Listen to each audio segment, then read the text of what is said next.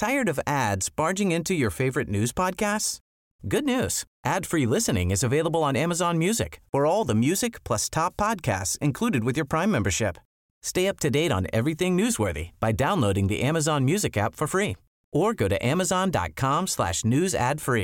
That's amazon.com slash to catch up on the latest episodes without the ads. Make some. Bonjour, je m'appelle Armel M. Dans ce podcast, je vous donne au moins 5 bonnes raisons de rester calme et détendu, trouvées en fouillant dans l'actu. Nous sommes le vendredi 24 novembre 2023. Restons calmes. Une réglementation européenne qui est au cœur d'une polémique dingue. La boîte ronde du camembert, eh bien, elle pourrait bientôt disparaître. Éco-anxiété, fatigue informationnelle. Est-ce que, le, est que le camembert continuera à être du camembert? L'info nous fatigue. Faut bien les mettre dans quelque chose, donc ce serait dommage de les remplacer par du plastique. Restons calmes.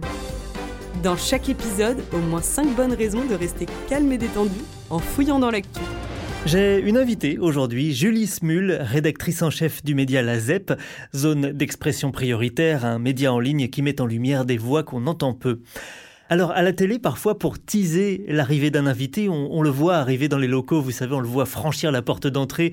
Dans quelques instants, nous recevrons Florent Pagny. Regardez, il est en train de marcher dans les couloirs du JT de TF1 en compagnie de quelqu'un qui lui montre le chemin. Eh bien écoutez, je ne suis pas peu fier, mais euh, j'ai le même dispositif. Regardez, Julie Smul vient de pousser la porte du studio de création Make Some Noise. Quelle pluie de merde, j'en peux plus, je suis trempée.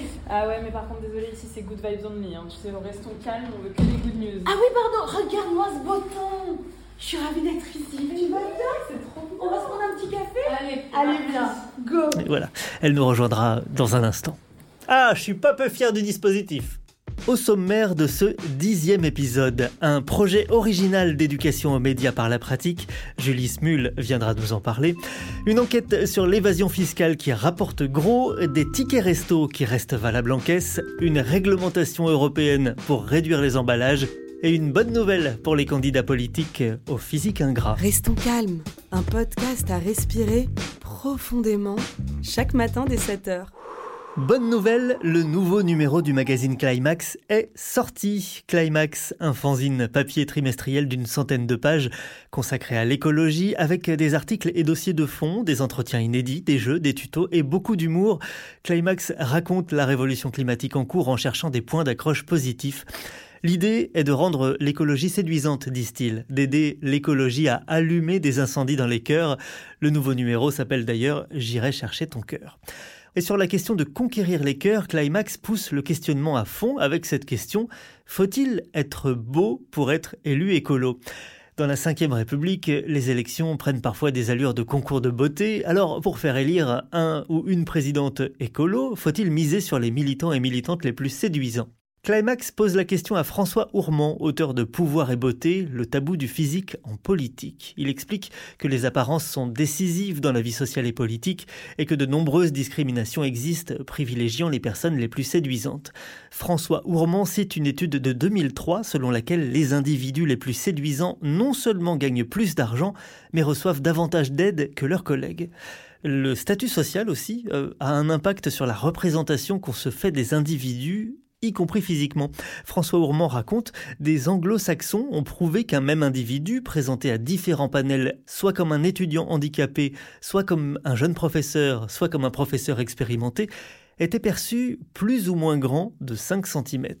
Alors faut-il pousser Camille Etienne ou Hugo Clément à se présenter à la présidentielle? Ils auraient leur chance pour plein de raisons, mais François Ourmand répond finalement à la question de départ. Si la beauté peut bien sûr influencer une élection, ce n'est qu'à la marge. Les moches ont leur chance. Cet entretien et bien d'autres, c'est dans le nouveau numéro du magazine Climax. Je vous conseille vraiment ce magazine, ou fanzine, comme il préfère se décrire, disponible en librairie et sur abonnement.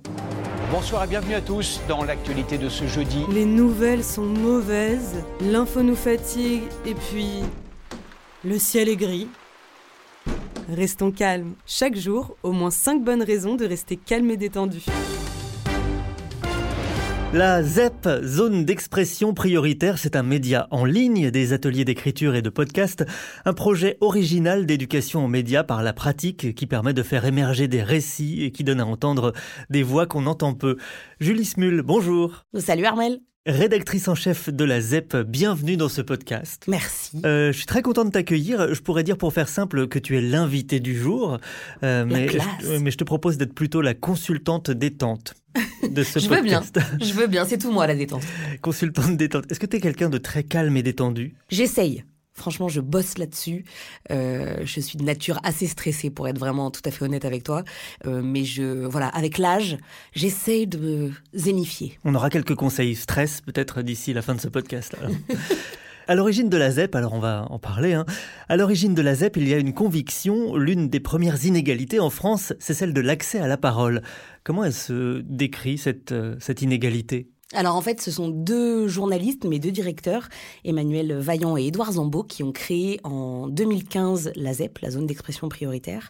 Ils sont partis d'un constat très simple. Euh, eux, ils bossaient dans des rédactions classiques, on va dire, et ils se sont rendus compte que on allait très peu souvent donner la parole aux jeunes issus des quartiers populaires, et que quand on y allait, c'était uniquement quand il y avait un drame, quand il se passait quelque chose de grave dans ces quartiers-là, et qu'en tant que journaliste euh, qui fait de l'actu chaude, on appelle ça, c'est-à-dire qui qui va vraiment sur les les événements qui viennent de se passer, euh, les journalistes, tous les journalistes de toutes les rédactions confondues, restaient assez peu de temps dans ces quartiers, interviewaient simplement les jeunes euh, en one shot, comme on dit, et ils repartaient avec euh, avec une toute petite partie de leur témoignage et de ce que ces jeunes avaient à dire. Et ces deux journalistes, Emmanuel et Edouard, en ont eu assez et ils ont décidé de créer leur propre média pour aller non seulement donner la parole aux jeunes des quartiers, mais en fait plus exactement leur demander de la prendre. C'est-à-dire que c'est pas euh, la ZEP ne fait pas des, des, des, interviews dans les quartiers, elle propose aux jeunes des quartiers de prendre la parole eux-mêmes et d'écrire leur propre témoignage. Voilà comment, comment ça fonctionne. Alors, quand on parle de ZEP, on pense bien sûr au dessinateur, le papa de Titeuf. Ouais.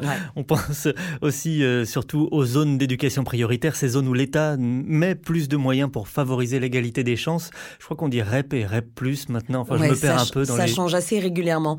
J'ai arrêté de suivre également. Est-ce qu'il y a un lien entre ces, ces zones euh, et, et, et l'inégalité de, de la prise de parole? Ouais, exactement. Le, le, c'est pour ça, comme je te, je te racontais, là, que la ZEP a été, euh, a été créée Vraiment au début, euh, l'idée était simple, c'était en Île-de-France puisque euh, puisque les, les, les deux cofondateurs de la ZEP vivent à Paris.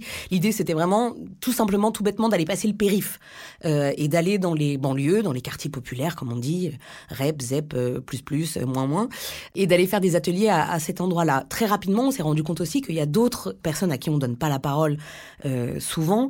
Les jeunes des zones rurales, ils ont très peu de structures là où ils vivent, ils font souvent une heure, une heure trente d'autobus pour aller au collège ou au lycée le matin. Euh, c'est compliqué. Ils ont d'autres réalités, évidemment, que les jeunes des, des quartiers populaires autour de Paris, mais ils ont des choses à raconter. Et donc la ZEP, depuis 2015, elle s'est vraiment agrandi. Euh, on a tout un réseau, une quarantaine de journalistes partout en région. Donc ce sont des journalistes pigistes euh, qui travaillent ponctuellement pour nous euh, et qu'on contacte quand on a un établissement quelque part, une structure qui nous appelle pour nous demander des ateliers d'écriture. on est dans plein plein plein de villes différentes en France. On est vraiment sorti de l'idée on passe le périph et on va on va tendre un stylo et un papier aux, aux jeunes qui vivent, j'en sais rien, à Bobigny, à Aubervilliers. on va aussi dans des endroits à Brive-la-Gaillarde par exemple, où les réalités des jeunes sont euh, complètement différentes de celles des, des, jeunes franciliens, en tout cas. Alors, les ateliers sont euh, généralement tournés vers les jeunes. Vous intervenez beaucoup dans les écoles, euh, les collèges, les lycées? Ouais, on intervient euh, collège et lycée. On s'est rendu compte par la pratique que faire un atelier d'écriture et demander à, à des jeunes euh, d'écrire leur propre témoignage sur leur, leur réalité à eux, avant 14 ans, c'est un peu touchy. Donc on, on, intervient grosso modo de la quatrième euh, jusqu'au... On a des étudiants, on va dans des facs, et on a arrêté de faire uniquement jeunes. Avant, c'était un peu genre 14-30 ans. Euh, et là, on s'est rendu compte qu'il y avait aussi... bah, tout, tout le monde a quelque chose à dire. on va dans les hôpitaux, on va dans les prisons.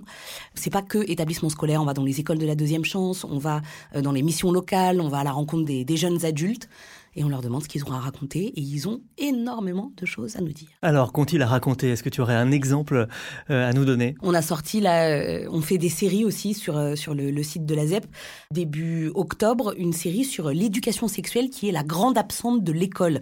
On s'est rendu compte, voilà, dans différents ateliers un peu partout en France, qu'on avait plusieurs récits qui se faisaient écho de, de jeunes qui nous disaient alors moi... Alors que normalement c'est euh, obligatoire. C'est obligatoire. Au moins trois cours d'éducation à la sexualité par an, c'est ce qui est inscrit dans la loi depuis 2001. Mais on a, euh, on a des jeunes voilà, qui nous expliquent que, alors, soit pas du tout, soit des cours limite limite, extrêmement genrés, extrêmement euh, hétéronormés, dans lesquels ils se sont absolument pas retrouvés. un jeune garçon, Warren, qui nous explique que bah, lui, à 14 ans, la seule solution qu'il a trouvée pour s'informer, c'était le porno et que c'était pas une super idée, il s'en est rendu compte après. Des jeunes qui n'ont jamais entendu parler de la notion de consentement Julie, elle nous raconte ça dans cette, dans cette série. Euh, son premier copain lui a fait du chantage pour obtenir un rapport sexuel et c'est en en parlant plus tard avec une amie que son amie lui a dit le consentement. Et Julie, elle nous a dit mais pourquoi j'ai pas appris ça euh, au collège quoi? Pourquoi personne n'est venu me le dire? Un récit parmi d'autres à découvrir euh, sur le, le, site de la ZEP. Julie Smul, rédactrice en chef de la ZEP. Tu es notre consultante détente aujourd'hui. Tu restes avec nous? Avec grand plaisir. Mais d'abord, tout de suite, quelques bonnes nouvelles en bref bonne nouvelle. L'Assemblée nationale a adopté en urgence jeudi la prolongation d'une dérogation qui permet d'utiliser les tickets restaurants pour acheter tous les produits alimentaires, même ceux qui ne sont pas directement consommables, au supermarché. Cette dérogation devait prendre fin au 31 décembre 2023, mais face au tollé, là il y a quelques jours, le gouvernement la prolonge jusqu'à fin 2024. Bonne nouvelle. La réglementation des emballages approuvée malgré un lobbying intense. Rarement un texte européen aura fait l'objet de tant de lobbying, note la presse. Malgré l'acharnement des lobbies, le projet législatif a été adopté au Parlement européen mercredi. La future réglementation impose aux emballages d'être recyclables à partir de 2030 et recyclés à partir de 2035 avec quand même de nombreuses exceptions. L'objectif est de faire baisser les déchets d'emballage de 10% d'ici à 2035. Bonne nouvelle Un retraité néerlandais résout le mystère de l'énorme pénis d'une chauve-souris. La sérotine commune est une espèce répandue dans les forêts d'Europe et d'Asie. Le mâle, d'une envergure de 35 cm, a un pénis extrêmement long en érection, une taille 7 fois plus longue que celle que pourrait accueillir l'organe de la femelle. C'est un retraité aux Pays-Bas qui a permis de découvrir comment cette chauve-souris se débrouille avec son ce passionné avait installé des caméras pour les observer. Euh, pas, observer les pénis en particulier, mais les chauves-souris. L'observation de nombreux accouplements a montré qu'il n'y a pas pénétration. L'accouplement se fait par euh, contact lors d'une étreinte immobile. Allez hop, mystère résolu. Restons calmes. Un podcast à respirer profondément chaque matin dès 7h. Je vous promets dans ce podcast au moins 5 raisons de rester calme et détendu, 5 infos détentes trouvées dans l'actu. On fera le bilan en fin de podcast pour savoir si la promesse est tenue. Euh, Marion Armango, la boss du studio Make Some Noise, nous rendra visite dans un instant avec une bonne nouvelle dans le monde de l'argent, parce qu'en tant que patronne, elle ne s'intéresse qu'aux rubriques euh, argent des journaux. Agathe Lévesque, représentante de ce qu'elle appelle elle-même la génération énervée, apportera aussi une bonne nouvelle. Peut-être. Julie Smul est restée avec nous, notre consultante détente. Euh, T'es sensible aux bonnes nouvelles dans la presse? Ouais, c'est quelque chose que je, que je recherche beaucoup. J'ai aussi cette, cette anxiété des, des, mauvaises nouvelles qui nous tombent dessus euh, par 12 euh, applications par jour. Ça me, ça me stresse. Et là, par exemple, récemment, si je te dis, est-ce que tu as trouvé une bonne nouvelle? Oui, alors apparemment, c'était annoncé depuis un moment, mais moi, j'étais pas du tout au courant. Et quand j'ai vu ça, alors c'était hier soir que j'ai appris cette bonne nouvelle, je suis un peu tombée de ma chaise. Le duo musical improbable, mais génial du jour, c'est celui entre Björk et Rosalia qui nous pondent alors non seulement une chanson inédite ensemble, un clip aussi futuriste, tout blanc, très stylisé, dans lequel euh, elles s'affrontent dans un impressionnant combat d'arts martiaux digne de Kill Bill, mais en plus, je sais pas si tu sais Armel, tout ça c'est pour sauver des poissons sauvages. Camoulox total, je suis d'accord, je t'explique de quoi s'agit-il D'une chanson vraiment pas mal qui s'appelle Oral, mais dont on ne peut pas vous diffuser un extrait tout simplement parce qu'on n'a pas les droits. On est en 2023. Mais tu peux la chanter. Pas du tout. Euh, on est en 2023 vous avez YouTube. Je vous laisse être euh, autonome pour trouver cette, euh, cette chanson. Cette chanson, c'est Björk qui l'a écrite il y a 20 ans. Et en mars dernier, elle a proposé à la superstar euh, espagnole Rosalia de la chanter en duo avec elle et pour la bonne cause, pour sauver les saumons sauvages islandais, ceux précisément de la région de Seyðisfjörður, une région islandaise, donc ravagée par la pisciculture intensive de saumon, un élevage qui, d'après les deux chanteuses, menace les poissons, les fait souffrir et également des impacts sur la faune et la flore locale puisqu'elle contribue à acidifier les océans. Problème supplémentaire, des milliers de saumons se sont récemment échappés d'une ferme piscicole, ce qui a commencé à altérer l'ADN du saumon islandais, parce qu'ils se sont euh, reproduits entre eux, et pourrait conduire à son extinction. Voilà ce que dit euh, dans les colonnes du Guardian Björk. Le clip de son duo avec Rosalia commence d'ailleurs par une annonce. Tous les bénéfices de cette chanson, y compris ceux de la maison de disques, seront reversés à l'association Aegis, association des habitants des fjords là-bas, qui tente de sauver les derniers saumons sauvages du, nord de l'île et qui s'oppose à cet élevage intensif. Une action immédiate et cruciale. Voilà les derniers mots de l'intro du clip de Rosalia et de Björk. Björk qui précise quand même, pour éviter toute confusion, parce que c'est déjà assez compliqué, leur chanson A Roll, elle parle d'amour, elle parle pas de poisson. Il est super le clip et la chanson aussi. Vraiment, c'est vrai que c'était annoncé depuis un petit moment déjà, mais on avait juste un petit, un petit refrain, un petit teaser. Et moi, je savais pas que c'était pour les saumons. Et c'est bah, c'est très important les saumons. Bah évidemment, sauvons les saumons. Julie Smul, Julie Smul, on va te laisser. Euh, allez, toi aussi, sauver les saumons. Je, je pars tout de suite sauver les saumons. Et reviens vraiment quand tu veux. Avec grand plaisir. François Bayrou est attendu en début d'après-midi à la barre du tribunal correctionnel de Paris. Les nouvelles sont mauvaises. Éric Dupont-Moretti, il est lui devant la Cour de justice de la République accusé de prise illégale d'intérêt. L'info nous fatigue. Le ministre croate se penche vers la ministre allemande et tente de l'embrasser. Restons calmes. Dans chaque épisode, au moins 5 bonnes raisons de rester calme et détendu en fouillant dans l'actu. Avec Armel M. La patronne du studio Make Some Noise vient de me rejoindre en studio et c'est bien normal, c'est la patronne, elle est, elle est chez elle. Marion Armango, bonjour. Bonjour. En tant que patronne, tu t'intéresses évidemment aux bonnes nouvelles dans le monde de la moula, de l'argent. Exactement, la moula, c'est le plus important dans la vie. Bien sûr. Euh, bonne nouvelle, les Panama Papers et autres enquêtes sur l'évasion fiscale ont déjà rapporté 450 millions d'euros à la France. Les Panama Papers ont permis à eux seuls de faire rentrer près de 200 millions. Eux. Tout seuls, les Panama Papers, 200 millions dans les caisses de l'État français à la faveur du redressement fiscal de 219 contribuables. Et le compteur tourne toujours. À sa parution en avril 2016, cette enquête d'une envergure mondiale qui était inédite et conduite par le Consortium international des journalistes d'investigation et ses 109 médias partenaires, on le rappelle à l'époque, euh, avait secoué la planète. C'était vraiment, euh, je sais pas si tu te rappelles de ce que ça avait donné, on ne parlait que de ça, c'était incroyable. Elle avait révélé cette enquête les avoirs secrets de chefs d'État, de milliardaires ou encore de criminels dissimulés dans les paradis fiscaux derrière le paravent de sociétés écrans. Sept ans et des centaines de vérifications plus tard, la France, elle, a donc déjà récupéré 195,5 millions d'euros, pour être précis, de recettes fiscales pour le budget de l'État, selon un nouveau comptage obtenu par le journal Le Monde auprès de la Direction générale des finances publiques. Cet argent qui s'était évaporé dans des montages offshore correspond donc à 219 dossiers de contribuables, personnes physiques ou entreprises, pris dans les filets des Panama Papers. Et le cap des 200 millions d'euros rapatriés devrait être franchi cette année. C'est 70 millions de plus que lors du dernier comptage qui était daté de 2019, publié dans un rapport d'information parlementaire. Et c'est, à titre d'exemple, l'équivalent du budget réclamé au gouvernement par les Restos du Cœur pour permettre à l'ensemble des associations d'aide alimentaire de faire face à l'accroissement de la précarité.